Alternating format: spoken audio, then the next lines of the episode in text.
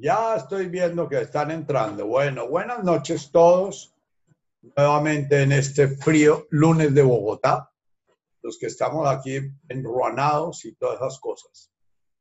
Eh, vamos a iniciar nuestro trabajo nuevamente con invocando cuál es el contexto general de nuestro trabajo. Eh, contexto general descrito en la primera afirmación del Padre Nuestro es Avum Washmaya. Eh, la vez pasada les planteaba que eh, cuando Adán y Eva pecan en nuestra, en nuestra mitología religiosa, eh, lo que hacen es descubrir la ciencia del bien y del mal. Y que ese pecado es como ese mito del Edén y de la pérdida del Edén y de la salida del paraíso, es lo que en el budismo se llama la caída en la ignorancia.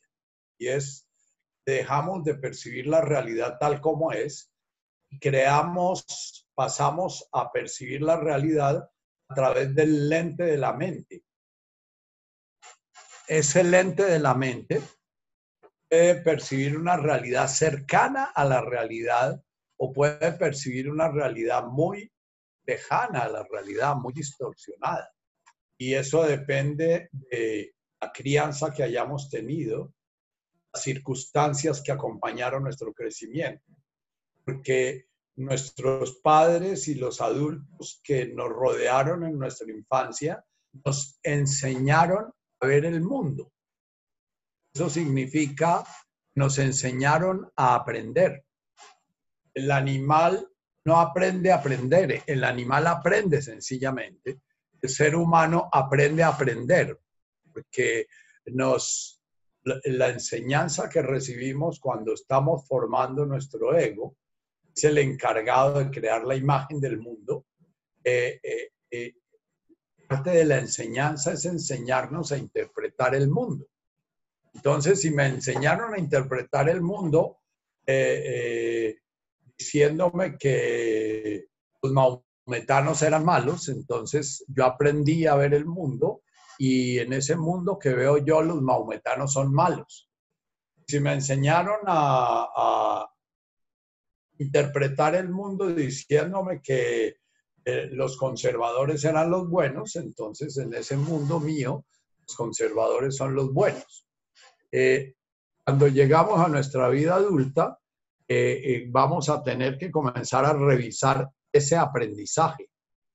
No, no solamente nos toca revisar la forma como percibimos el mundo, o sea, los mapas que hacemos del mundo, la representación que hacemos del mundo y de nosotros mismos, sino tenemos que aprender a revisar la forma como interpretamos el mundo. Interpretar el mundo significa responder emocional, sensorial mentalmente a una realidad de una manera determinada. Si a mí me dicen que los maometanos son malos, aprendo a interpretar el mundo en el cual los maometanos son malos, los maometanos me van a generar miedo, me van a generar rechazo, van a generar crítica, me van a generar y, me van a generar acciones que son por lo general defensivas frente a ellos. Eh, de Guasmaya habla de una manera de percibir el mundo. en nuestras religiones aprendimos a percibir el mundo como un Dios que está afuera un Dios que nos vigila, un Dios que nos juzga, un Dios que cuando estamos de buenas nos ayuda, cuando somos buenas personas y buenas personas en la interpretación del mundo, depende de lo que nuestras religiones dicen que es ser buena persona. Eh, eh, entonces, lo primero que va a tocar revisar y revisarlo con mucha, mucha paciencia, repitiendo una y otra vez las revisiones, eh, la forma de la realidad a la cual nos invita Jesús a participar es una realidad en la cual es el principio creador que nosotros llamamos Dios, que nosotros llamamos el ser primordial, y de Guashmaya están unidos, no están separados. Por tanto, que ese principio creador, Abum, eh, se está presentando en nosotros. Eh, ¿Estás escuchando bien, Tatica? Nachito, es que se oye ratitos entrecortado, pero estaba preguntando al grupo si era solo yo o si los demás te oyen bien. Tú sigue tranquilo, ignora el chat, bueno, yo me encargo. Bueno, bueno. Se oye bien, dicen acá, perfecto, sigue Nachito, perdón. Entonces, la primera cosa que nos viene a plantear una lectura de estas enseñanzas en la forma en que las estamos interpretando de acuerdo a la tradición que Neil Douglas descubre o que Neil Douglas destapa, Jesús hablando en arameo, una lengua distinta a la nuestra, una lengua con una forma de comunicar distinta, porque nuestra lengua es una forma que comunica el mundo, es dividido en un pasado, en un futuro, dividido en una historia, dividido en una prospección, en una historia que, que tiene se comunica con un lenguaje que tiene verbos y verbos que se realizan en el pasado y se realizan de maneras distintas en el pasado, pretéritos perfectos, pretéritos más que perfectos, pretéritos indicativos, pretéritos subjuntivos. Nuestras lenguas ya viven los mundos mentales de una manera tan intensa que ya los reinos mentales están multiplicados por eh, el hubo, había, hubiera podido haber, hubiera debido haber eh, todos esos pretéritos que estudiaron ustedes en, en, sus clases de gramática como pretéritos perfectos, imperfectos, pluscuamperfectos, más que perfectos, etc. En la enseñanza de Jesús no tiene verbos, tiene sencillamente sonidos. Esos sonidos eh, comunican una forma de percibir la realidad.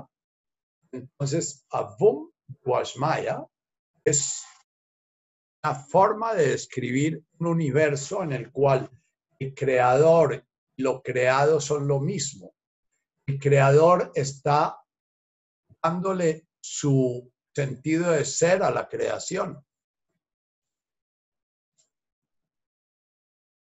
Cada Shimog es como el primer, la primera indicación que nos da Jesús para ver cómo podemos aprender a interpretar la realidad como Él la ve, como Él la siente, como Él la describe. O sea, es una, nos va a enseñar a aprender.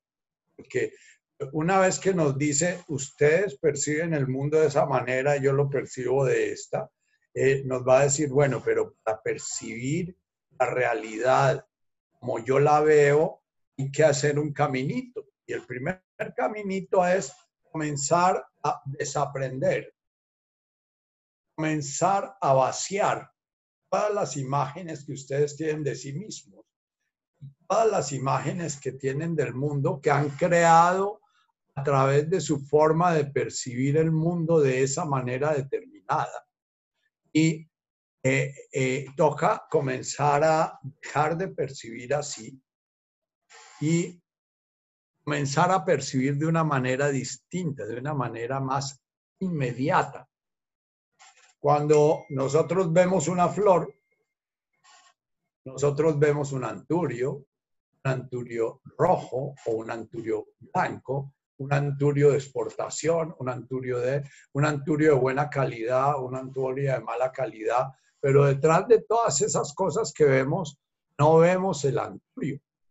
Entonces, lo que, lo que Jesús invita cuando nos habla del Netada Shimoch es que nosotros podamos ver al prójimo, viendo el prójimo que está frente a nosotros, no viendo el blanco, el negro, el judío, el católico, el protestante, el bueno, el malo, el bonito, el feo, el, esa enorme cantidad de arandelas que veamos alrededor de una descripción de la realidad, tantas que no vemos la realidad como es, sino vemos es todos los apelativos de esa realidad. Entonces hemos trabajado como cuando invocamos ese segundo planteamiento, Netadach, Shimoch, lo que estamos planteando es lo que queremos ver no es lo que vemos, lo que queremos ver es algo que todavía no estamos viendo, lo que nos dan una forma de mirarlo y es volver a abrir nuestros ojos, volver a abrir nuestros oídos, volver a abrir nuestro olfato, volver a abrir nuestro gusto, volver a abrir nuestra sensación de energía, volver a abrir nuestra sensación de presencia. Cuando ustedes llegan a la casa de sus padres o cuando llegan a una visita, eh, si están muy atentos van a darse cuenta que hay un campo energético que se da en ese espacio. Y ese campo energético, por lo general, nosotros los manejamos en el inconsciente, no lo percibimos. Y a veces llegamos y sentimos que ahí nos sentimos muy bien, a veces llegamos y sentimos que nos sentimos mal. Eh, eh, y, no sabemos por qué si las cosas están aparentemente como siempre han estado. Entonces, lo que nos plantea Jesús es que tenemos que ir a nuestro cuerpo para aprender a estar sintiendo de nuestro cuerpo. El cuerpo siente la energía vital del otro, siente la energía vital propia, siente lo apagado o lo prendido que está un prójimo. Eso lo llamaba don Juan en sus, en el, indio Juan de, México, eh, el, el, que de alguna manera describe Carlos Castaneda en sus libros, lo describía como el canal, que es el, el campo energético que rodea a las personas. Cuando no percibimos ese campo energético, ese campo energético lo percibe el corazón, no lo percibe la mente ni lo percibe la inteligencia racional consciente, porque todo ese cuento de las energías y esas cosas es visto por la inteligencia racional consciente como brujería o como invención o como sé yo. Cuando una persona les cae a ustedes bien o cuando les cae mal, cuando se acercan a otro ser humano y sienten como deseo de permanecer ahí, o cuando se acercan a otro ser humano y sienten como, como deseo, como, de, como que no se sienten muy bien. Eh, en nuestro lenguaje hablamos nos cae gordo o nos cae bien, es porque sus campos energéticos están entrando en sintonía en desarmonía con el otro. Entonces, cuando nos pide Jesús la, la segunda frase de cada Shimoh, lo que pide es deshacernos de nuestra manera de percibir el mundo, deshacernos de nuestras seguridades, deshacernos de nuestras certezas, deshacernos de todo eso que damos por hecho. Es que yo sé que ese vecino me tiene bronca, es que yo sé es que el doctor fulano es malo, es que yo sé que el doctor fulano es bueno, es que yo sé, todas esas cosas es deshágase sencillamente permítase estar en presencia en cada momento con lo que la realidad le está informando a sus ojos, a sus oídos, a su sensación corporal, a su olfato, a su gusto. Y una vez que esté expuesto a eso, se cuenta que usted en, ese interior suyo, que es conciencia pura, está tan lleno de ruido y tan lleno de cosas, que en lugar de relacionarse con eso que se presenta, se relaciona es tocando con todo el ruido que hay en su interior. Entonces, comenzar a encontrarnos con la realidad en presente comenzar a escuchar algo como si nunca lo hubiéramos escuchado. Comenzar a entrar al baño como si nunca hubiéramos entrado al baño. O comenzar a sacar de la olla de la hemos cocinado la comida y ponerla en el plato como si fuera la primera vez, comenzar a comer lo que se nos está dando en cada presente como si eso fuera la única vez que lo hemos comido. Ese es un ejercicio permanente en Netkadach. Eh, para ese Netkadach, entonces, escúchenme, voy a cambiar la silla, que esta silla hace un ruidajo y, y, es incómoda. Ya traigo otra sillita. Gracias. Eh, mil gracias.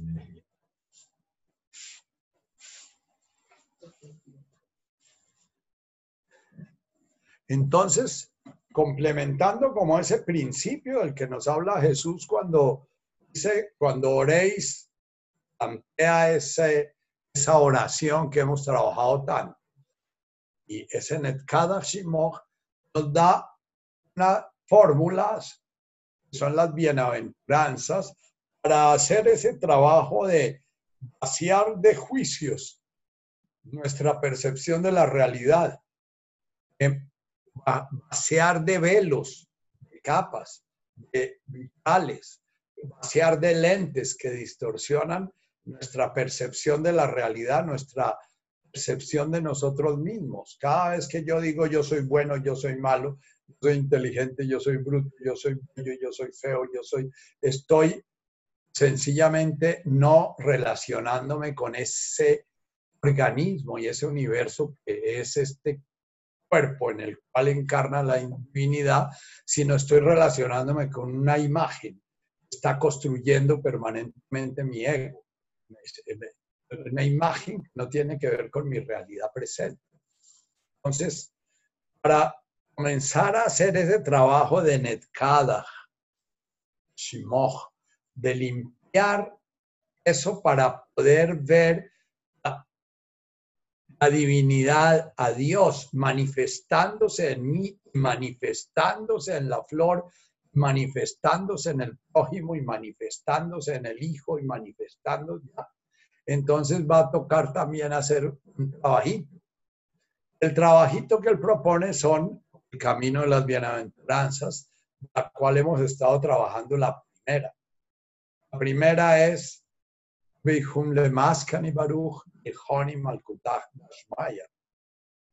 entonces, la primera bienaventuranza es como sentarme a decir Guasmaya, desde mi respirar, decir mientras yo esté respirando y con mi atención puesta en mi respiración y en la postura de mi cuerpo, en lo que yo estoy oyendo y en lo que yo estoy viendo, si tengo los ojos abiertos o, lo que estoy, lo que aparece en mi conciencia presente, si tengo los ojos cerrados, que estoy oliendo, si yo estoy allí, en ese momento yo estoy, yo estoy integrándome, yo estoy sanando, yo estoy madurando, yo estoy permitiendo que ese esa conciencia encarnada pueda presenciar la divinidad encarna en ella y que encarna en todo el universo. Hemos repetido miles y miles de veces en nuestra piedad católica la palabra Kyrie eleison, Christe eleison, Kyrie eleison. Y hemos hablado mil veces del Padre, del Hijo y del Espíritu Santo. Y esas palabras y ese Kyrie eleison, de Christ eleison, no nos dicen mucho en nuestra vida. Eh, Jesús hablaba del Padre, de Él y del Espíritu. El Padre es Kyries, el Señor. Entonces, Señor, nos encuentra. Este es el Hijo, la divinidad que está haciendo su, que está llevando a cabo su aventura en mí.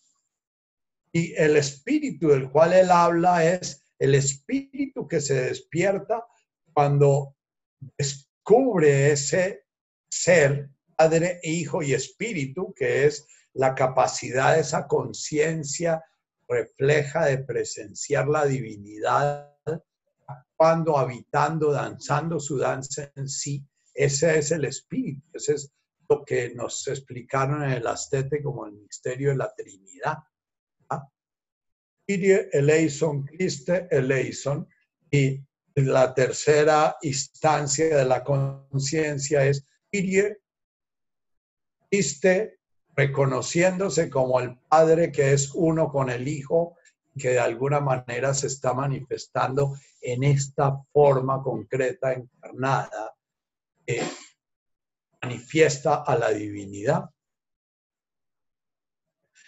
Para comenzar a caminar ese camino, de poder vivir nuestra teología, que es un arte mental, desde el corazón, que es a lo que vino a invitar Jesús, es necesario comenzar a habitar el puro presente sensorial. No es fácil y es muy fácil.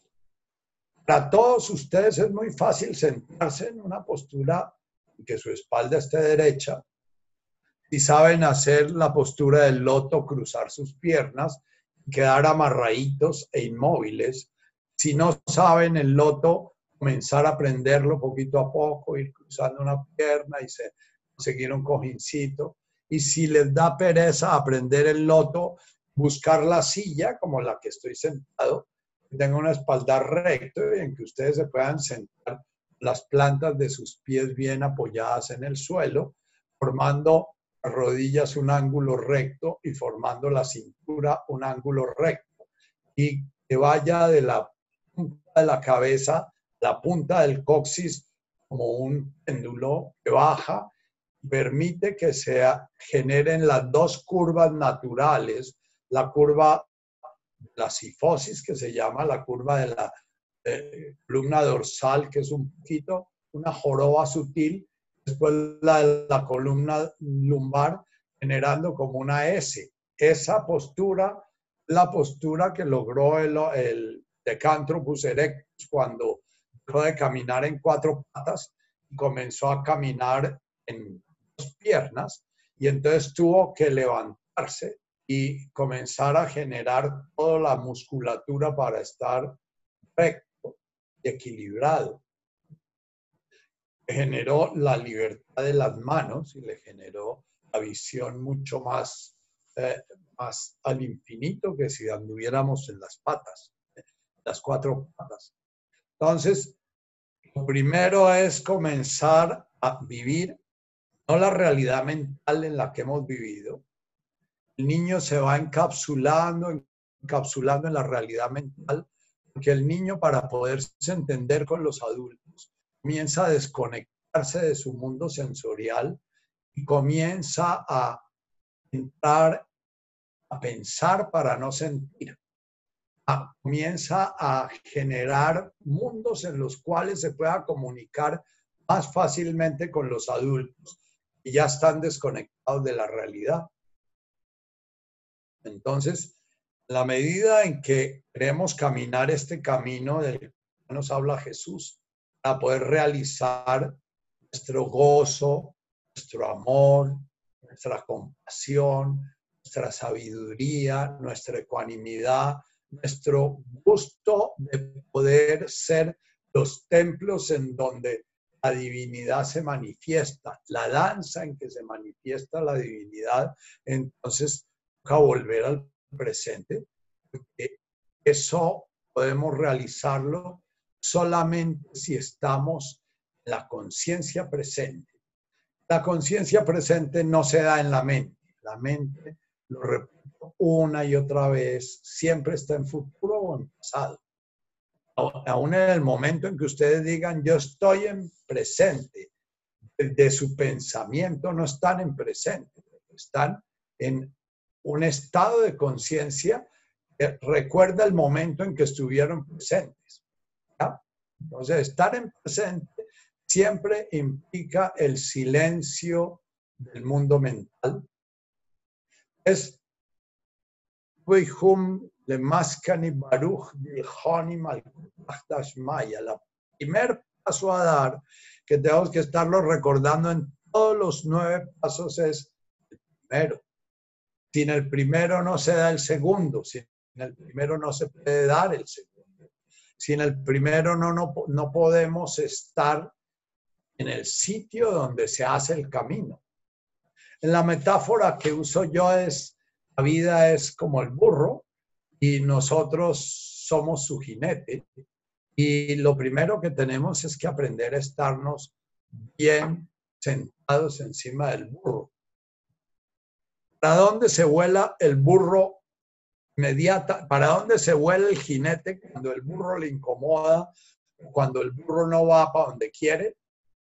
Primero se vuela a los mundos mentales. Sencillamente se baja del burro, se desencarna y se va a los mundos mentales, entonces se va a sus historias, se va como nos hablaba Richard, se va a las imágenes de sí mismo, se va a las imágenes de los otros, se va al pasado, se va al, al futuro. Entonces, lo primero es comenzar a sentarnos encima del burro, a ver durante cuántas respiraciones podemos estar ahí sin saltar arriba, saltar de la, del burro a los mundos mentales, sin alejarnos de la realidad. ¿A dónde podemos ir? ¿A dónde nos podemos bajar? Nos podemos también bajar del burro. Bajándonos del burro, nos paramos de la meditación. Eso es lo que hacemos en nuestra vida cotidiana todo el tiempo. Estamos en un sitio determinado y nos encontramos con una persona, no nos sentimos bien, entonces inventamos cualquier historia para alargarnos.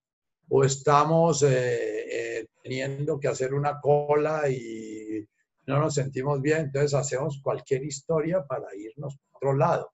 Nos podemos huir físicamente. Entonces, en el primer paso, lo primero que vamos a hacer es trabajar con nuestro cuerpo denso, con nuestro cuerpo físico. Ese cuerpo que podemos sentar ahí, dejarlo sentado, dejarlo sentado de una forma permanente y estable las primeras etapas en el camino de ir descubriendo ese boom de Washmaya se va a manifestar a través de esa conciencia que va saliéndose de sus nubes y de sus eh, mitos y de sus cosas para poder ver la realidad, es poder aquietar nuestro cuerpo. Dedicar, aunque sea 10 minutos dos veces al día a quietarnos, a sentarnos, sencillamente ver si podemos estar atentos en la respiración, a ver si podemos jugar con la respiración. La vez pasada les hice una meditación en las cuales nos entonábamos con las cuatro formas de respiración para ir a concluir después en la respiración del éter la respiración. La Tierra está representada en nuestro universo, el, elemento Tierra. Los seres vivos eh, en la mitología, por ejemplo, de nuestros indígenas, la Tierra la representan las serpientes. El fuego que lo representan los felinos carnívoros, los grandes felinos como el jaguar y como el puma y como el aire que la representa el águila o la garza, el agua que la representa hipopótamo el marrano o los animales que de alguna manera son unos bocetas. Vamos a ver en nuestra segunda bienaventuranza cómo esos elementos va a ser muy importante comenzar a tenerlos en cuenta en ese estar presentes, en ese estar buscando el hábito, el automático, la espontaneidad que, que tenemos para unir, para huir la realidad, vaya disminuyendo poquito a poco a base de atención y a base de presencia. Entonces, Beihum de Maskani Baruch es cada shimoch, la práctica presente, yo me voy a poner a ver es lo que está ocupando ese espacio, es lo que está ocupando ese templo, es lo que está ocupando esa oquedad, la conciencia, no me permite presenciar lo que realmente vine a presenciar, lo que me va a dar la felicidad, el gozo, la paz, la realización. Entonces, sentarme un ratico silencioso. Si al principio no puedo estar silencioso porque definitivamente llevo ya 20, 30, 40 años habitando los mundos mentales, mi ego todo el tiempo está produciendo pensamientos y pensamientos y creando y, y trayendo memorias y creando imágenes de mí mismo y creando discursos, imaginándome trabajando, imaginando, imaginando, imaginando, imaginando. Entonces les decía que hay otros juegos. Por ejemplo, como contar sus respiraciones. Primero, entonces voy a hacer 10 respiraciones de tierra, después voy a hacer 10 respiraciones de fuego, 10 respiraciones de agua, 10 respiraciones de aire. Entonces después se me olvidó cómo era el aire y cómo era el fuego, entonces eh, voy a poner un papelito en el cual anoto la tierra, la respiración de la tierra es que inhalo por la nariz, exhalo por la nariz, esa respiración de la tierra me da mucha solidez, me asienta, me, hace sentir peso, me hace sentir como el territorio del cual, en el cual me identifico, me hace sentir el espacio que es conocido para mí. Entonces, si estoy muy, muy, muy disperso, entonces me pongo con la respiración de la tierra, inhalo por la nariz, exhalo por la nariz, inhalo por la nariz. Voy contando. Puedo contar las expiraciones nomás o puedo contar una inspiración y una expiración. Y van volviendo eso un juego, van volviendo eso como un sudoku, como un solitario. Lo van volviendo es sencillamente al principio hay que coger esa mente dispersa, eh, la cual la atención todavía no tiene un rejo suficientemente potente como para tenerla presente en la respiración. Entonces le ponen jueguitos, le ponen distracciones para tenerla ahí presente en la respiración. Las cuatro respiraciones de las que hablamos, entonces la de la tierra, Inhalamos y exhalamos por la nariz. El fuego. Inhalamos por la boca y exhalamos por la nariz. Inhalamos frío y exhalamos caliente. la tierra inhalamos y exhalamos caliente, que es el ranchito, es el hogar. en el fuego inhalamos por la boca, exhalamos por la nariz entra aire frío y sale aire caliente. Es una forma de trabajar, por ejemplo, cuando estamos muy apasionados y muy agitados emocionalmente y, nos cuesta mucho trabajo estar en la meditación porque estamos muy tristes o muy bravos, nuestro mundo emocional está muy turbulento, hay mucho fuego en nuestro interior, mucho, mucho ruido emocional. Entonces podemos respirar un ratico, imaginando cómo va saliendo ese fuego, esas emociones, ¿no? La siguiente respiración en la cual pueden trabajar es la del aire. La del aire ustedes inspiran frío y sueltan frío. Están las alturas de la atmósfera, están en la movilidad, están en lo que eh, eh, eh, en, la nube que puede viajar los tiempos, están en... Y, bueno, cuando ustedes este, se sientan a meditar y hay un pensamiento obsesivo compulsivo y están con un trabajo en la mente y no logran soltar el trabajo, eh, eh, a mí me cuesta mucho trabajo cuando comienzo a trabajar en mis abejas, cuando medito, soltar las abejas, porque entonces me voy metiendo en el trabajo de las abejas y voy visitando la colmena y miro los panales y miro y me imagino y ya cuando me doy cuenta de me pongo 15 minutos de meditación en, las colmenas o, preparando esta charla. Entonces comienzo a, meterme entre una idea y me meto y me meto y me meto. Entonces ahí es bueno eh, hacer como flojito, aflojar un poquito esa tensión de la mente obsesiva que se queda aferrada y encizañada ahí como el perro que muerde el pedazo de carne y no lo quiere soltar. Entonces, comenzar y, y sentir en cada respirar, eh, estoy poniendo sutileza, estoy evaporando lo que es rígido, lo que es sólido. Y, bien, la meditación de la, la, respiración del agua, que es inhalo por la nariz, boto por la boca. Inhalo caliente y suelto fresco. Eso nos sirve ya sobre todo para armonizarnos y entrar en la última. El, agua es fecunda, el agua es serena, aunque puede ser tormentosa, es una tormenta del mar y todo, pero el agua, eh, eh, la llovizna y la lluvia de alguna manera fecundan lo que estamos trabajando. Entonces, si hay como una cierta serenidad, pueden seguir un rato con esta respiración. Esta es la respiración que recomienda Anshin en su, en su indicación de cómo se medita.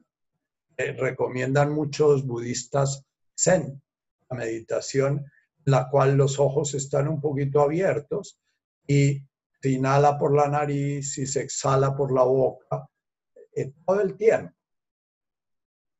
Y por último, la, última de las respiraciones de las cuales hablé es cuando ustedes sienten que ya hay una serenidad interior y que la mente está haciendo sus ruidos, pero no los está zarandeando, ni los está vapuleando, ni los está... Entonces pueden usar la meditación que llaman del éter, que es, permiten que entre y salga el aire de una manera muy sutil, muy suavecita tanto por su boca como por su nariz. Cuando hacen esta respiración, si no están serenos, lo más probable es que se atoran o roncan o, no pueden porque se va por la... Si hay alguna tensión, no se puede hacer esta respiración. Esta respiración ya es como, un resultado y, bueno, eh, acompaña las meditaciones de una manera muy cómoda cuando en la meditación ya la mente está un poquito dejándose llevar por las aguas de la conciencia, no la conciencia dejándose llevar por las aguas de la mente. Como nos lo indican todos los que han enseñado en la meditación, como Richard, Hanchin, etcétera, con, la mente no se pelea, con la mente se puede jugar amorosamente. Como se juega con un niño travieso, se puede ser muy amable con la mente, pero no se entra a pelear porque la que pelea con la mente es la mente. Entonces, cuando nosotros generamos una pelea, lo que estamos es haciendo hostias para el diablo.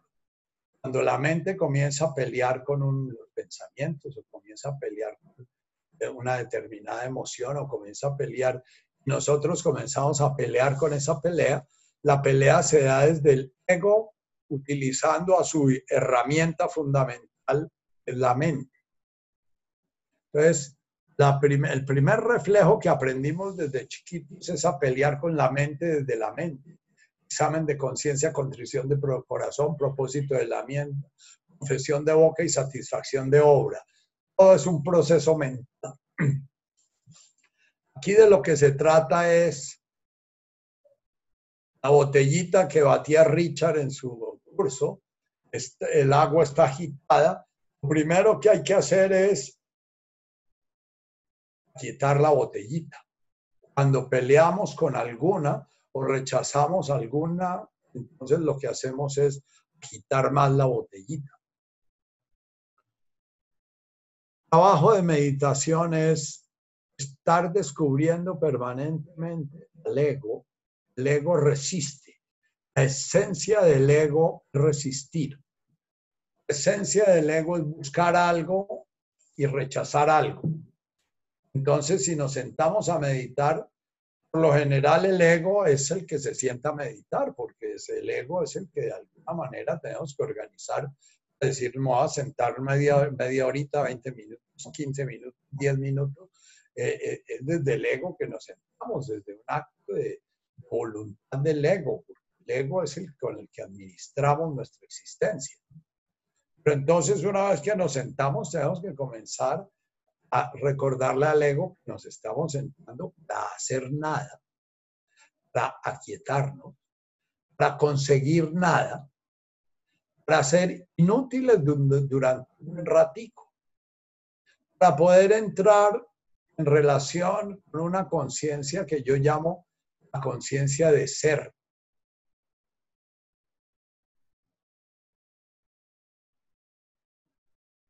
Durante mucho tiempo, para mí en mi vida, la conciencia de ser fue un misterio. Decía, pero ¿qué es? ¿Quién soy? ¿Qué significa eso de ser consciente de que soy? Era muy consciente de lo que yo hacía, era muy consciente de lo que yo tenía, era muy consciente de lo que yo merecía, era muy consciente de, la imagen que proyectaba afuera, era muy consciente de la forma como era, era mirado. Pero ¿qué es eso del ser? Entonces, meditar es centrarnos a aquietarnos, para entrar en ese vacío de hacer y ese vacío de tener. El ego siempre está buscando un objetivo, algo que ganar. Entonces, en este tuve y le mascan y hay que trabajar permanentemente en percibir, en estar atendiendo, como el cazador atiende, ese ego buscando cosas buscando sensaciones, buscando emociones, buscando rendimientos, buscando méritos, buscando ya. Cada vez que nos pillamos en eso, sencillamente volvemos a nuestro respirar y recordamos que ese es un ratito de hacer nada, para nada, sencillamente para comenzar a familiarizarnos con ese netkada, con ese espacio vacío, con ese espacio silencioso en ese espacio sutil en el cual nuestra conciencia va a comenzar a percibirse a sí misma como la manifestación de la conciencia divina. nuestra segunda bienaventuranza siempre implica estar muy presentes en la primera, porque en la segunda bienaventuranza ya vamos a entrar un poquito más hondo la quietud. Lo que hace nuestro ego cuando se acerca un cigarrillo a quemarlo es quitar la mano. Lo que hace nuestro ego cuando sentimos fiebre es ir al botiquín a buscar un mejoral para bajarnos la fiebre. Lo que hace nuestro ego es cuando sentimos hambre ir a la cocina a conseguir algo de comer. Lo que hace nuestro ego es cuando sentimos que nos avergonzaron estar buscando la manera de que esa persona que tiene una mala imagen de nosotros cambie esa imagen de nosotros. Lo que hacemos desde nuestro ego es cuando alguien nos, contradice, entrar a actuar, hacer cosas para convencer a esa persona que mi punto de vista es más válido que su punto de vista. ¿Por qué? Porque en ese momento nuestro ego se está identificando, está creando una identidad con mi manera de ver el mundo. si yo estoy viendo eso de tal color, entonces si el otro no lo ve de tal color, entonces yo siento que él me está negando porque está negando mi manera de percibir el mundo.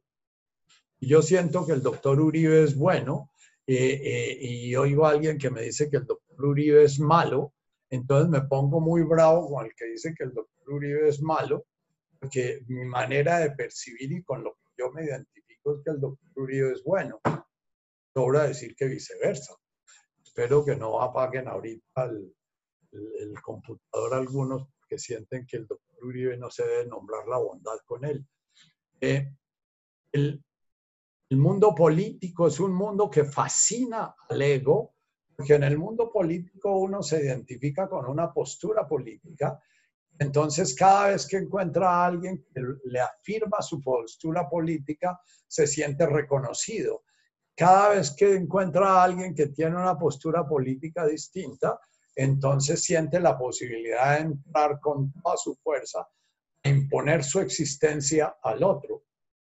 Y, bueno, ese es uno de mis ermitas pesados, el fanatismo político. Entonces, con frecuencia eh, eh, me engancho cuando encuentro al, que contradice mi postura política y me cuesta un trabajo terrible no darme cuenta que eso todo es el ruido que llena mi enorme catedral de una cantidad de objetos que no permiten de alguna manera a mi conciencia eh, ser consciente de ese espacio en el cual ella se manifiesta en esas formas. Entonces, segunda bienaventuranza, tu Hum Lawile, va a comenzar a trabajar la tendencia del ego a reaccionar en favor o en contra. De que somos muy niños, cuando el ego se comienza a formar, el ego se forma muy alineado con el instinto, muy alineado con el animal que somos, porque el ego es un desarrollo de la conciencia evolutiva animal. El ego, como una forma de integrar la realidad, representándola en la mente, es una evolución que generó a los primeros homínidos una enorme ventaja sobre, sobre los demás animales. Se dice que al final de los 90 mil primeros años de la existencia de los primeros homínidos, eh, dicen los paleoantropólogos, ya se habían extinguido más o menos el 80% de los grandes mamíferos. Ya los habían extinguido los hombres. Y, hoy en día eh, esa capacidad de representar la realidad nos ha permitido extinguir el, casi el total del 20% que quedó después de la revolución agrícola hace 12.000 años. Y vamos a seguir extinguiendo si de alguna manera algo no cambia nuestra tendencia de, de predadora. Entonces, ese ego cuando comienza a generar una representación de la realidad, genera muy, muy ligado al instinto biológico de supervivencia. Y en el instinto biológico de supervivencia, el bebé desde muy, muy chiquito tiene conciencia de que lo que le gusta está a favor de su vida, lo que le disgusta está en contra de su vida. Y entonces ese ego, que comienza a aparecer como el protoego, como la semilla de ese ego entre los seis y los siete meses, comienza a generar una representación de la realidad en la cual aquellas cosas que sienten que están de acuerdo con la conservación de la vida, va, va a tildarlas como buenas y aquellas cosas que sienten que van contra su vida va a tildarlas como malas. Las va a tildar en esa primera etapa de su vida, no a nivel intelectual, no a nivel de decir eso es bueno, eso es malo, eso es conveniente, eso es inconveniente, sino la va a tildar a través de los gustos. A aprender que me gusta, siento placer cuando algo favorece y me da sentido de armonía biológica y me da sentido de satisfacción y voy a sentir que me disgusta cuando algo de alguna manera me genera una turbulencia interior, me genera una perturbación interior. Ese gusto y ese disgusto que en los primeros 9, 10, 11 y 12 meses va a estar muy, muy vinculado con el mundo biológico, con la fisiología, ya desde el primer año hasta los cuatro años va a quedar enredado porque ese niño ya comienza a ser una imagen de sí mismo y además de sus necesidades biológicas, va a comenzar a adquirir unas necesidades emocionales. Van a ser en el ser humano casi más importantes que las biológicas. Digamos que parejas normalmente pero en algunas patologías se vuelven más importantes que todas las patologías de las morfofobias y todas las patologías de trastornos alimenticios son patologías en las cuales las necesidades fisiológicas comienzan a ser negadas para ser suplantadas por necesidades emocionales de reconocimiento. Entonces, perfectamente un ser humano cuerdo, un ser humano aparentemente sano, puede dejarse morir de hambre porque siente que eh, si engorda un poquito va a dejar de ser amado y va a dejar de ser querido. Eso lo siente muy a nivel sensorial. El, anoréxico o la anoréxica sienten un bienestar muy grande cuando están muy flacos y un malestar muy grande cuando suben de peso. Y ese high, como llaman, es un high que es en, en contradicción con, el, digamos, con la brújula biológica. Entonces, vamos a ver que en la segunda bienaventuranza nos vamos a enfrentar con unos nudos que hay en nuestro interior enormes. lo que llamamos nuestro yo está formado por muchísimos yoes, muchísimas representaciones de la realidad que hemos creado de nosotros mismos en relación con, que cada yo es la forma como yo me relaciono con mamá y en la forma como yo me relaciono con mamá hay 15, 18, 20 o infinitos yoes que a veces hay un yo bueno, a veces hay un yo malo, a veces hay un yo querido, a veces hay un yo despreciado, a veces hay un yo avergonzado, a veces hay un yo enorgullecido, a veces hay un yo, ¿ya? Y todos esos yoes están en la constelación psíquica y todos esos yoes están sobreponiéndose a las necesidades fisiológicas y a las necesidades biológicas, a las necesidades fundamentales.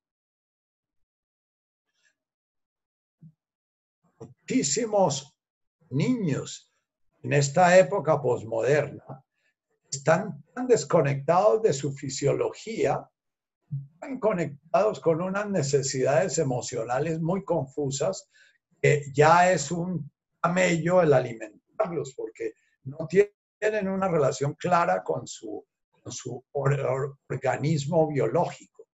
las necesidades emocionales taparon las necesidades biológicas. Eso no significa que eh, estén muy mal, significa que el ser humano primero fue un animal y después comenzó a ser un ser emocional que tiene la capacidad de, de relacionarse con unas emociones mucho más complejas que el animal básico. El perrito tiene solamente apego o aversión. El perrito si tiene apego, entonces va a ser muy amoroso. Si tiene aversión, va a ser muy miedoso, medroso. Eh, eh, el perrito no se complica mucho con todos esos sentimientos de ambivalencia que siente un ser humano, el niñito que a los dos, tres años ya le dice a su mamá que la odia, pero si ve llorando a su mamá cuando le dijo que la odia, entonces siente terror de que su madre lo abandone, entonces siente que es el centro de su vida y, bueno, y ahí va volviéndose más y más y más complejo ese mundo psíquico. Cuando nos sentamos a respirar y comenzamos a contemplar que hay odios, hay amores, hay celos, hay envidia, hay orgullo, soberbia, hay todo el mundo emocional que tiene el ser humano y que dentro de nosotros hay amor por nosotros mismos y odio por nosotros mismos, aprecio por nosotros mismos y desprecio por nosotros mismos. Y ahí ya, entonces, eh, lo que va pasando cuando vamos entrando dentro del proceso de la meditación es que el proceso de la meditación es tan potente como una psicoterapia. Cuando yo me siento sereno, tranquilo, 10, 15, 20 minutos a estar conmigo mismo, no leo con, mis, mi mente ni con mis emociones, sino que comienzo a jugar con ellas. van a comenzar a aparecer muchas cosas que odiamos de nosotros mismos a nivel físico. Eh, van a aparecer dolores, van a aparecer flojeras, van a aparecer faltas de, consistencia. puedo decir mil veces no yo a comenzar a meditar y puedan pasar seis meses y no arranco a meditar y entonces comienzo a pelear conmigo mismo porque no arranco a meditar y entonces la segunda bienaventuranza es tu hijo un lauile. Permanece frente a eso que está generando una perturbación en tu interior, te está generando un desgarramiento en tu interior, te está generando a todos los niveles. Entonces, meditar es sentarnos a ejercitar nuestra atención para si estamos comenzando, por ejemplo, a aprender la postura de loto, estamos haciendo un cuarto de loto y tenemos nuestras rodillas dobladas.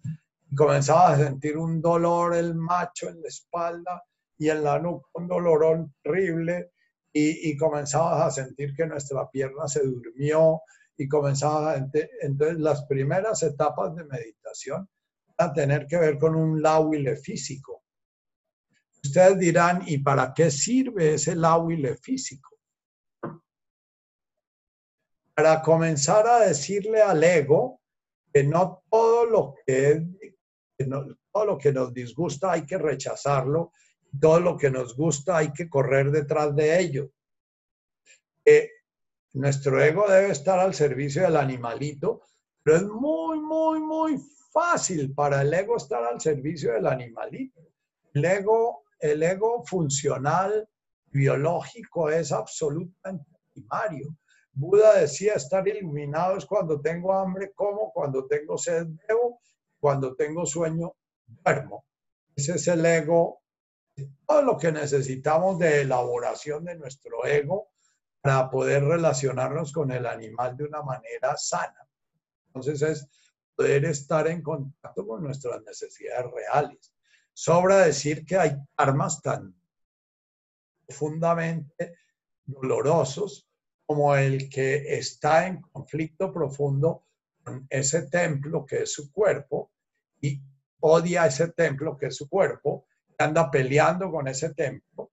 Entonces parte del lauile va a ser comenzar a darse cuenta que perdió el contacto con su hambre, con su sed, perdió el contacto con su ser físico ese niñito se perdió por allá, quedó atrapado en una imagen deseada por la madre gordita, flaquita, etcétera, eh, de una manera tan dramática que,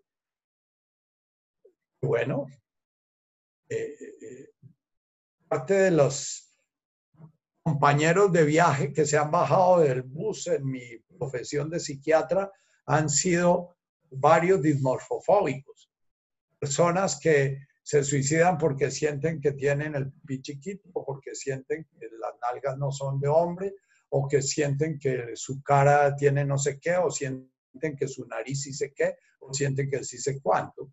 Y otros que se hacen hacer 20 cirugías plásticas y los cirujanos plásticos viven de esa dificultad que tiene el ser humano de relacionarse con su ser físico tal como es.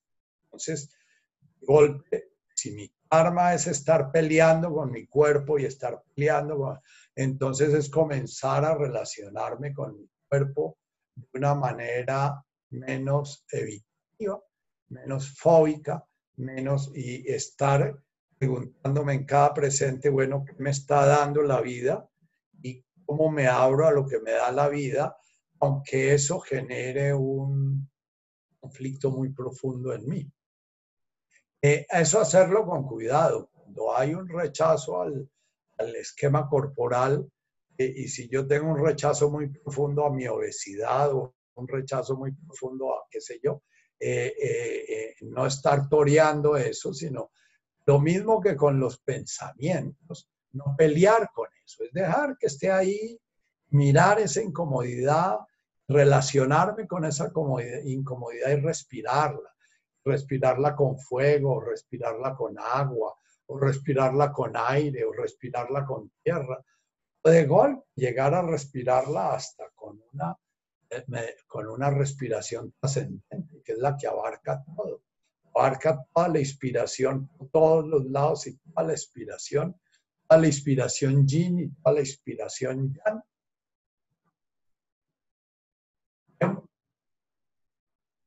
Áhuile es poder permanecer frente al miedo que tengo sin salir y hacer lo que normalmente hago para evitarlo.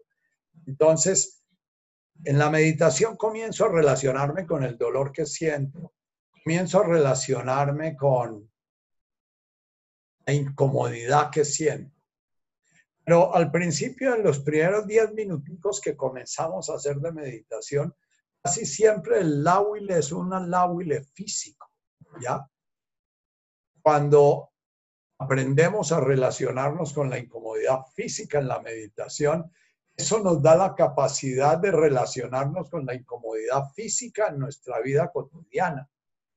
Entonces, si en nuestra vida cotidiana de golpe nos encontramos con un prójimo que está sangrando, que lo acaban de atracar, eh, parte de mi condicionamiento muy primal, no sé cuál es el origen de eso, es que yo veo una hemorragia en una persona, me desmayo, tiendo a perder el sentido. Y me desmayé muchísimas, muchísimas veces en mi carrera de medicina, las salas quirúrgicas, tanto que eh, tuve que pedir un permiso especial para que me permitieran cuidar los posquirúrgicos en lugar de asistir a la sala de, cirugía y gracias a Dios encontré un jefe de cirugía que entendió yo posiblemente iba a ser internista o psiquiatra, que no importaba mucho que no tuviera mucha destreza con el bisturí. Y, y, bueno, permitió eso. Pero en el rural me tocaba a veces atender a un paciente y estaba yo solo y me desmayaba y tenía que desmayarme y volver a, seguir atendiendo a una parturienta que estaba con una hemorragia muy grande, porque sencillamente eh, no podía dejar que ese condicionamiento básico distorsionado que tenía a nivel fisiológico yo eh, perturbara mi presencia en ese momento. Entonces, cuando se comienza a trabajar un poquito llevando a nuestro ego con dulzura, con mansedumbre, a no salirle corriendo al primer dolor, salir corriendo físicamente. Después de que no corremos físicamente, comienzan otra clase de carreras, ¿no? Que cuando ya logramos mantener la postura de nuestra espalda, aunque sentimos un calambre terrible en la nuca, sentimos que a nivel de la cintura se nos romper y todas las cosas, pero logramos permanecer ahí, comienza ya la huida a los mundos mentales, ¿no? Entonces comenzamos a volvernos doctores y comenzamos a ver la hernia discal que tenemos, cómo se debe estar chipoteando, o comenzamos a ver el, el menisco de nuestra rodilla que está siendo aplastado y destrozado, comenzamos a ver nuestros ligamentos y, y entonces la idea es que estemos ahí bondadosamente nunca ir más allá de donde tú sientes que puedes ir con bondad, pero siempre ir un poquito más allá de donde está zona de confort.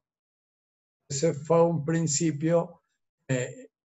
siempre trabajamos en nuestros talleres de danzar la vida. Nunca le salga corriendo a una situación que le da miedo, que siente que es maluca, que siente que no es moral, que siente que no, no le sirve, que siente sencillamente expóngase a ella. Pero expóngase de tal manera que no se rompa. Expóngase siempre aceptando que esa dificultad que tiene es una dificultad que es una rigidez que le va a permitir ir aflojando. ¿Qué aflojamos? Nosotros nos hemos desconectado de la realidad a nivel sensorial y a nivel emocional. Nosotros tenemos todo un mundo emocional cristalizado, congelado. ¿ya? Uno puede morirse de un infarto cardíaco porque su corazón nunca pudo volver a sentir amor, no pudo volver a sentir compasión, no pudo, se congeló y no siente nada y está siempre sintiendo nada.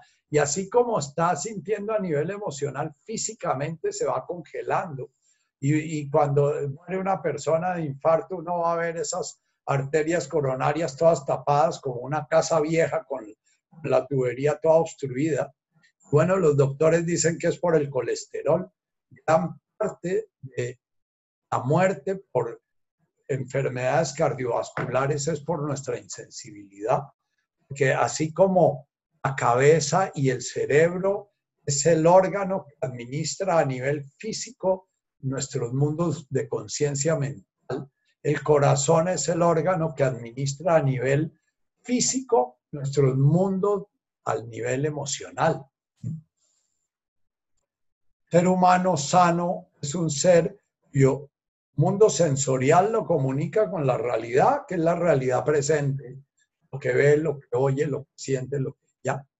Y ese mundo em, emocional genera una respuesta, e, ese mundo sensorial genera una respuesta emocional.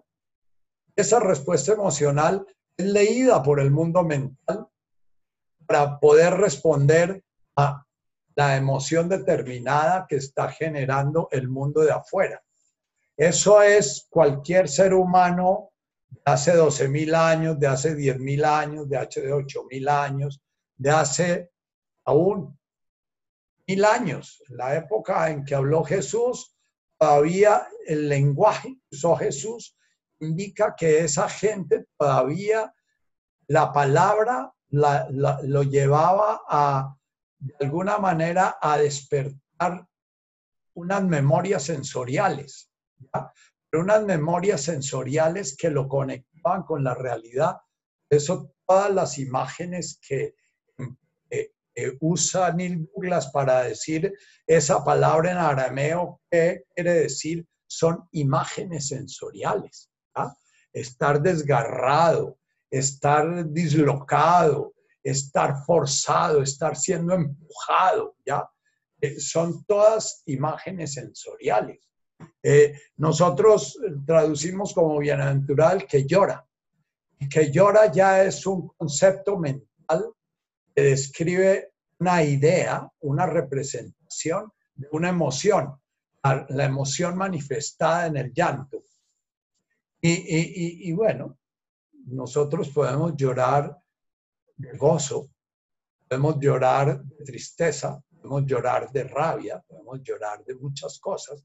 Y casi todas esas rabias y emociones que sentimos no, no vienen de lo que estamos viendo, de lo que estamos oliendo, de lo que estamos mirando, de lo que estamos degustando, lo que estamos sintiendo en nuestro campo energético. Vienen de nuestras ideas, vienen de nuestro mundo mental. ¿Ya? Y entonces podemos morir de tristeza profunda por una persona que llevamos hace 15 años sin verla. Y nos dicen que se murió y sentimos una tristeza profunda y, no estamos sintiendo nada por la persona que está ahí al lado de nosotros acompañándonos. Dice la carta del apóstol San Juan, dice que ama a Dios a quien no ve y no ama al prójimo que está mirando, es un mentiroso, porque el amor es algo que tiene que ver con la presencia. Entonces, el, el, trabajo del Áhuile es comenzar a descongelar el mundo emocional que quedó vinculado y quedó integrado al mundo mental.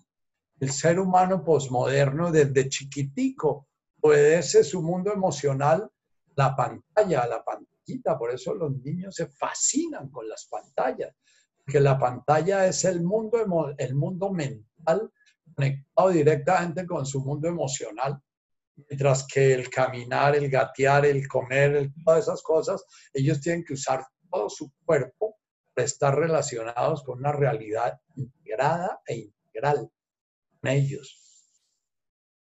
Esa sensación de pertenecer a la realidad que tienen los guajivos, que tienen los indígenas antes de ser civilizados. Esa sensación de ver al guajivo que cuando tumban un árbol llora, que cuando matan y, así como matan un mico para comer para porque tienen hambre, si ven que matan un mico por, por cacería y turismo, se indignan como si los estuvieran pasando a ellos mismos. Que hay una sensación física, no es una idea como la que tienen los ecologistas y las que tratamos de crear nosotros, de que nosotros somos unos con el, uno con el planeta y vemos, eh, eh, eh, vemos documentales y vemos películas y vemos que nos hablan de que somos uno con el planeta y que el planeta se va a acabar si no lo reconocemos. Nosotros perdimos esa conexión y esa conexión para recuperarla hay que comenzar por un Lauile, Mascan y Baruch por años y años y años, porque la fuimos perdiendo por años y años y años. Fueron miles de veces que fuimos distorsionando la realidad siguiendo las indicaciones de los adultos que nos guiaban a distorsionar la realidad. Entonces, reconocer que nos perdimos la integración con la realidad, que para volver a esa integración tenemos que primero volver a nuestro cuerpo, iniciar por el comienzo. Aule tiene que ver con relacionarnos con nuestro cuerpo físico de alguna manera sin estar tan atrapados en el apego y la aversión de los gustos, de los olfatos, de los... Eh, experiencia, por ejemplo, que tienen los secuestrados. Nosotros para comernos unos frijoles crudos, posiblemente eh, nos van a dar una diarrea espantosa, nos va a dar náusea. Sin embargo, un secuestrado, cuando el grupo guerrillero está rodeado por el ejército, tienen que comerse los, los frijoles crudos porque no se pueden hacer hogueras. Entonces, sencillamente dejan los frijoles en agua días enteros y hasta cuando el frijolito ya se está medio germinando y ya está blandito, se lo comen. Y no se mueren de disentería ni se mueren de nada esas cosas, porque están muy integrados. Nosotros sí nos morimos de disentería si nos comemos un frijol crudo. Entonces, el cuerpo tiene que volver a aprender. Nuestros cuerpos son cuerpos que tienen que estar comiendo alimentos súper sofisticados, con unas dietas escritas en 20 titulares y, y los microbios están en todas partes, etcétera volver a integrar lo que consumimos, para integrarnos con lo que consumimos. Somos uno con nuestra comida. Entonces, la la meditación nos va a permitir ser menos fóbicos o menos selectivos en nuestros encuentros físicos, en las personas con las que hablamos, en los olores que sentimos de nuestros prójimos. Ahora estamos todos fóbicos con el abrazo y con el contacto. Eh, pero yo espero que algún día se nos quite la paranoia y entendamos que tenemos la posibilidad de abrazar a nuestros prójimos aunque nos dé COVID. Y que si nos da COVID es porque es otra enfermedad que vino al planeta, como han venido millones de enfermedades, y que el hecho de que llegó COVID, de los seres humanos no pueden dejar de tocarse y dejar de estar presentes con el órgano del olfato y el gusto, no solamente con la vista de lejos, con tapabocas. Lauile, un lauile, es sentarnos y si nos han comunicado que murió ser profundamente querido con el cual estábamos muy identificados, sentir ese desgarramiento, que nuestra identidad, el ego, construye identidad siendo pegamentos. Entonces, yo tengo una imagen de mí mismo pegado a esperanza y tengo una imagen de mí mismo pegado a la tatica, tengo una imagen de mí mismo pegado a la chavita y tengo una imagen de mí mismo. Y entonces si me dicen que Chavita murió, entonces en ese momento esa imagen de mí mismo que está pegada sufre un desgarramiento, porque hay una, una ruptura de esa imagen que mi ego había creado como estable y permanente. Yo era el abuelo de Chavita, o era el padre de la Tatica, o era el esposo de Esperanza. Esa identidad se rompe.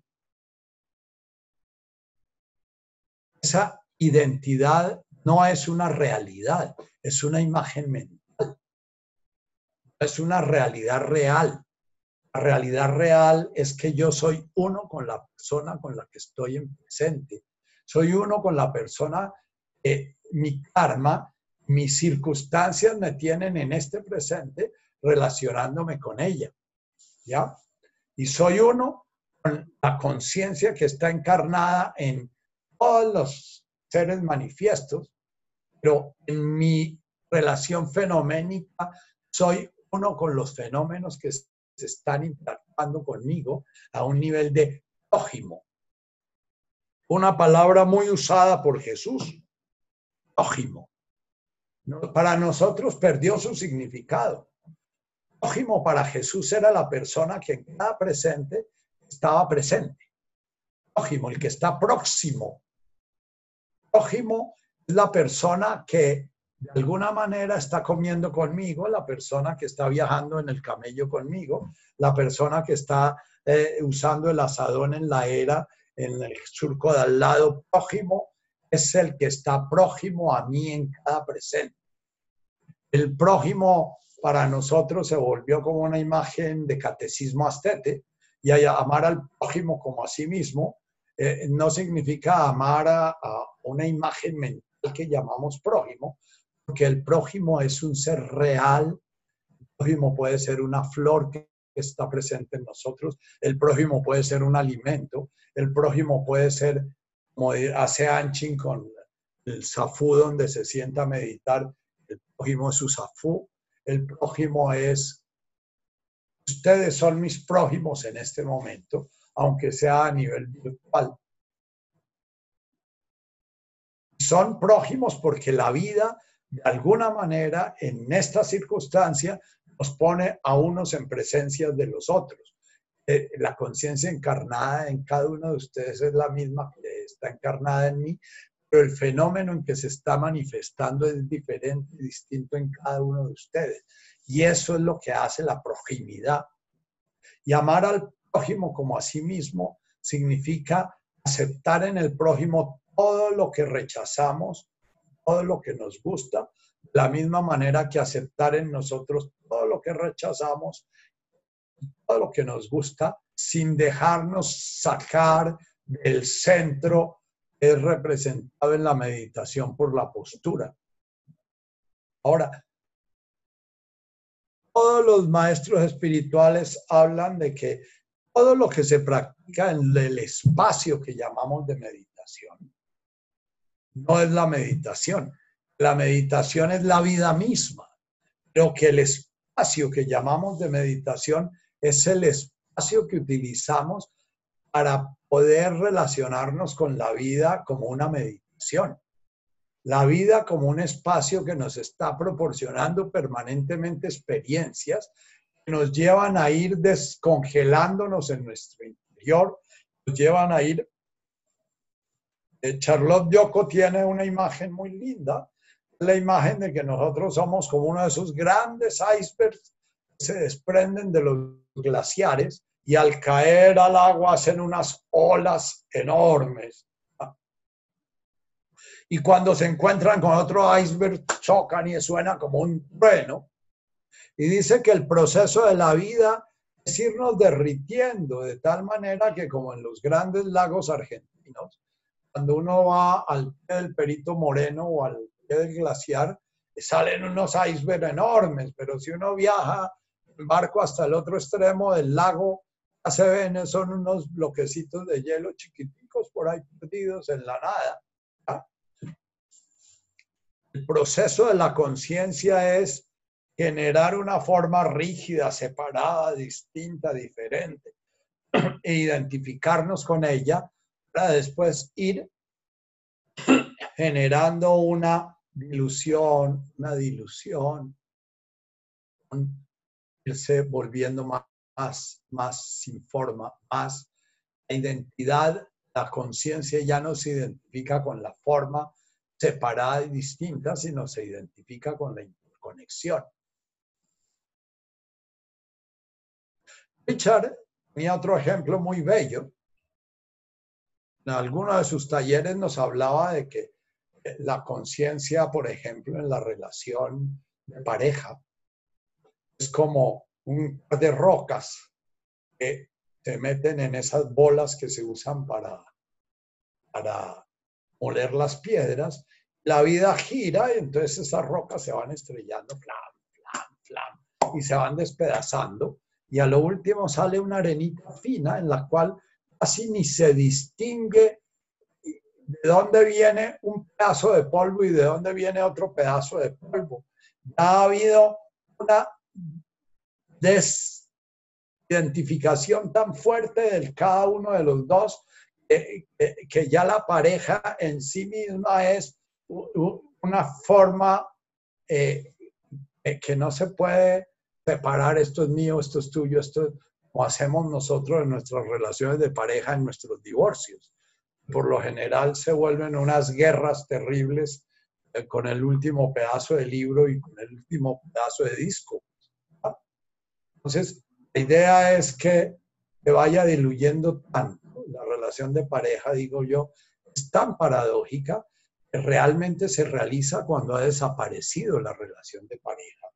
Cuando mi pareja deja de ser un ser tan individuado, tan distinto, tan diferente, yo dejo, de ser tan individuado, tan distinto, tan diferente, yo cumplo con el planteamiento tántrico de que la pareja, el encuentro sexual es sencillamente la representación masculina de todos los hombres frente a la representación femenina de todas las mujeres y es el espacio donde lo masculino y lo femenino se funden para llegar a ser uno.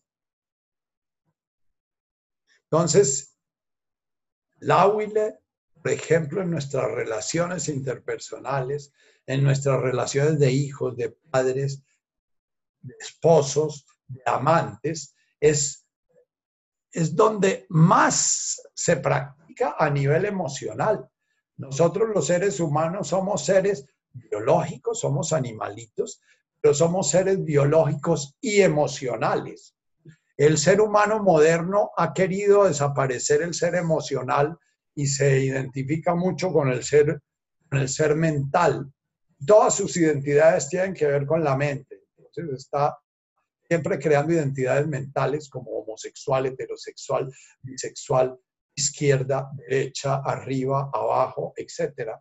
Eh, eh, y, a veces defendemos las identidades mentales como la identidad emocional es todas aquellas relaciones con las cuales identificamos nuestra existencia.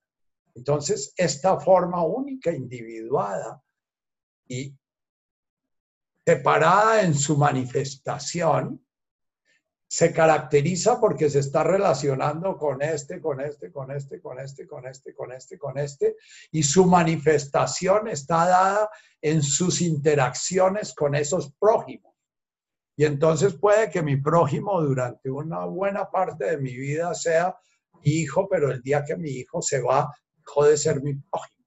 Y pasó a ser mi prójimo, posiblemente el cuidandero de la finca en la cual me fui a vivir y el cuidandero de la finca en la cual me fui a vivir pasa a ser tan importante como prójimo como lo fue mi hijo en una época de mi vida.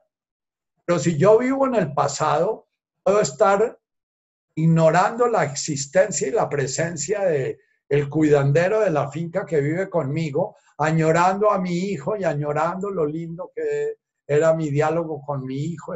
Entonces, esa identidad relacional a ser una identidad mental. Jesús, vuelvo y repito el mismo verso, decía, solamente cuando el hombre deje de ser hombre y la mujer deje de ser mujer, el padre deje de ser padre, el hijo deje de ser hijo, ¿ya? El reino se hará manifiesto. Eh, el reino es el reino de la presencia.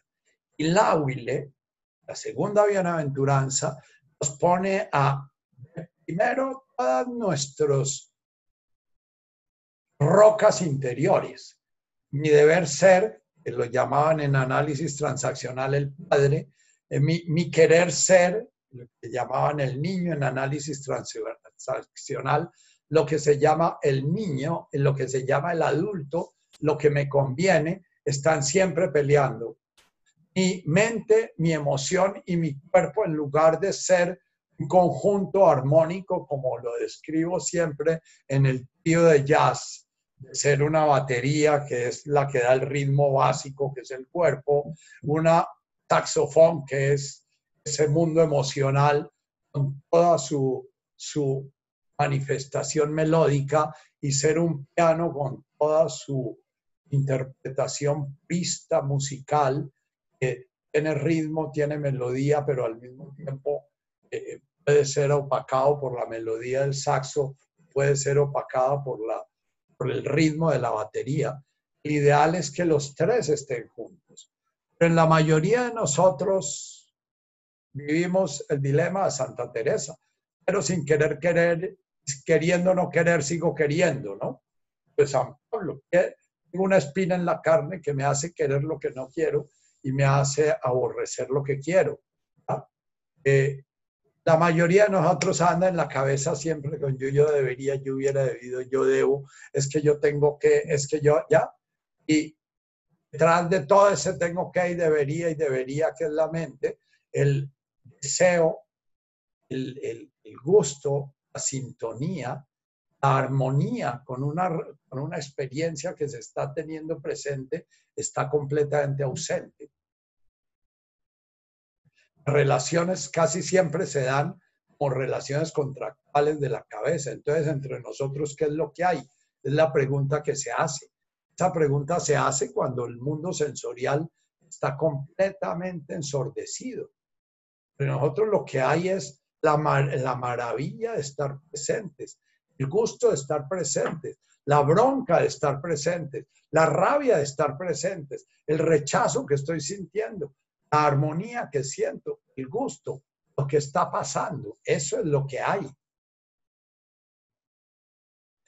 le significa que si yo estoy sintiéndome muy mal en un momento determinado porque el prójimo hizo algo con lo cual se generó en mí una tormenta si yo estoy practicando la segunda bienaventuranza, yo no voy a mirar qué fue lo que hizo el prójimo que me causó esa tormenta interior. Voy a mirar en mi interior qué pasó adentro qué resonancias se generaron, me están generando qué cosas y me voy a sentar a respirar esas cosas, a respirar esos amores, esos odios, esos celos, esa envidia, esa culpa, ese resentimiento, esa codicia, esa, ese odio, esa, ya, respirarlo, mirar, en mi interior está presente todo lo que está presente en el exterior, porque la diferencia entre el interior y el exterior es ilusoria.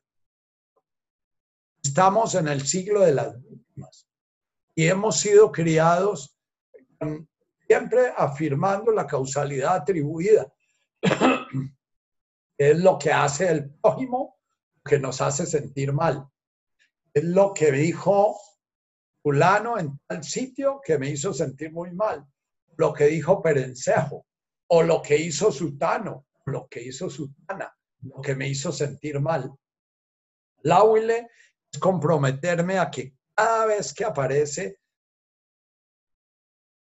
lo llama Shempa, una perturbación en el mundo, mi, en mi universo personal, un ruidajo en mi universo personal, un ruidajo que puede ser dolor físico, puede ser eh, eh, dolor emocional, puede ser dolor mental, puede ser una mezcla de odio y amor, puede ser una mezcla de miedo y de alegría, puede ser todo eso lo voy a contemplar en mi no lo voy a contemplar en mi mundo mental, porque el mundo mental es tan complejo en nuestro comienzo del camino que cuando lo miramos quedamos perdidos en él. Voy a contemplar en mi mundo sensorial. Voy a comenzar a afinar mi foco como un láser para ir viendo en dónde me está doliendo lo que me dijeron a la hora del almuerzo. ¿Cómo me duele? No, pero es que no hubiera, pero ¿por qué me hubiera? Pero, ah, ah, ah, ya me fui para allá. Entonces, toda la práctica de llevar mi atención a la respiración, voy a usar a llevar mi atención en cómo está mi respirar, cómo estoy respirando, lo que estoy sintiendo, qué es lo que estoy sintiendo, qué imágenes estoy evocando, pero no alimentar esas imágenes. Entrar en un diálogo mental con los miles de voces que aparecen en ese momento para eludir esa realidad que me molesta.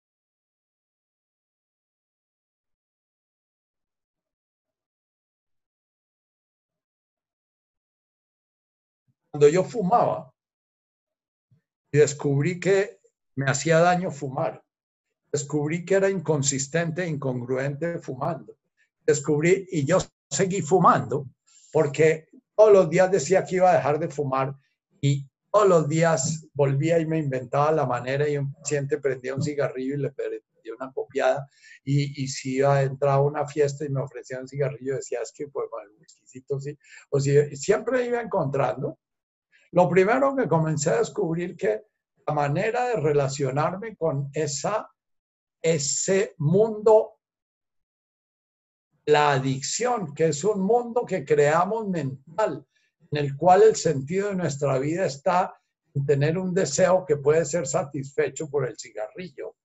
Todo el trabajo era poder ir a mi mundo sensorial cada vez que yo decía tener ganas de fumar.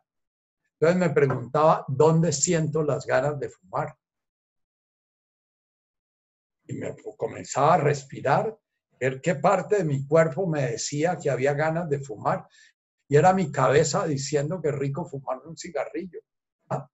Y, y, bueno, estaba en ese proceso, pero como todavía no tenía una buena capacidad de, de ni Baruch, ni de Lauile, ni de generar una postura de permanecer firme a esas ganas de salir corriendo a buscar el cigarrillo, permanecer firme esas ganas de irme a mi mente a echarme una disculpa en que yo mañana dejo fumar porque es que hoy hay la razón para la, ¿Ah?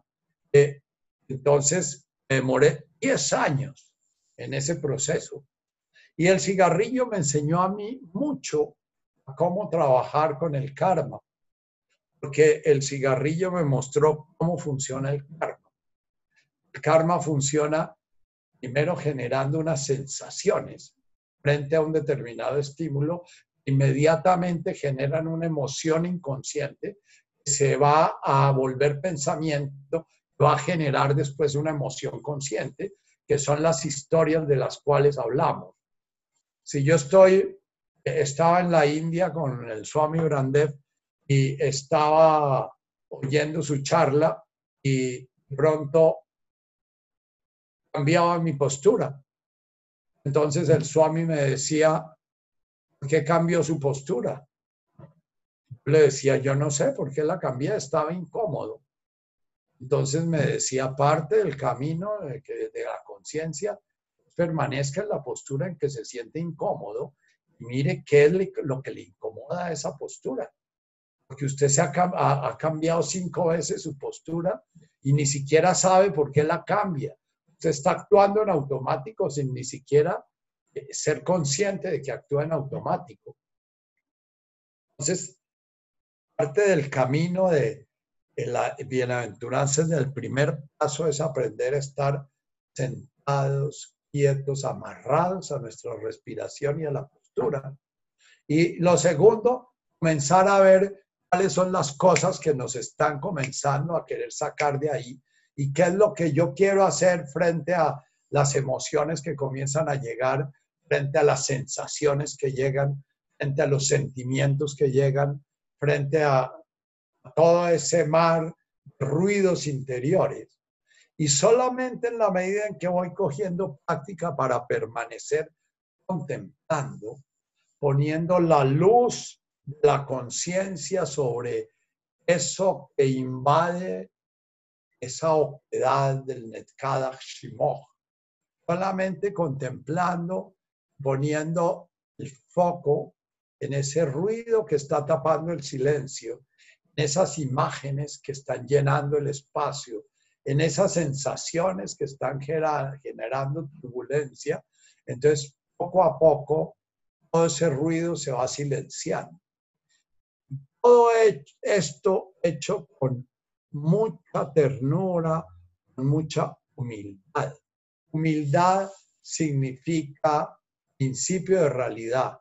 Estoy viendo esto, esto no es ni bueno ni malo, y aunque siento que me gusta o que me disgusta, habrá un momento en que lo puedo mirar sin ni siquiera hacer el juicio de me gusta o me disgusta, ni el juicio es bueno o malo, es enfermo o es sano, o qué sé yo, de ahí para arriba, porque es que de ahí para arriba, si ustedes comienzan a practicar su meditación con constancia, van a ver que la mente genera capas y capas y capas y capas y capas de intermedios entre la percepción y la realidad.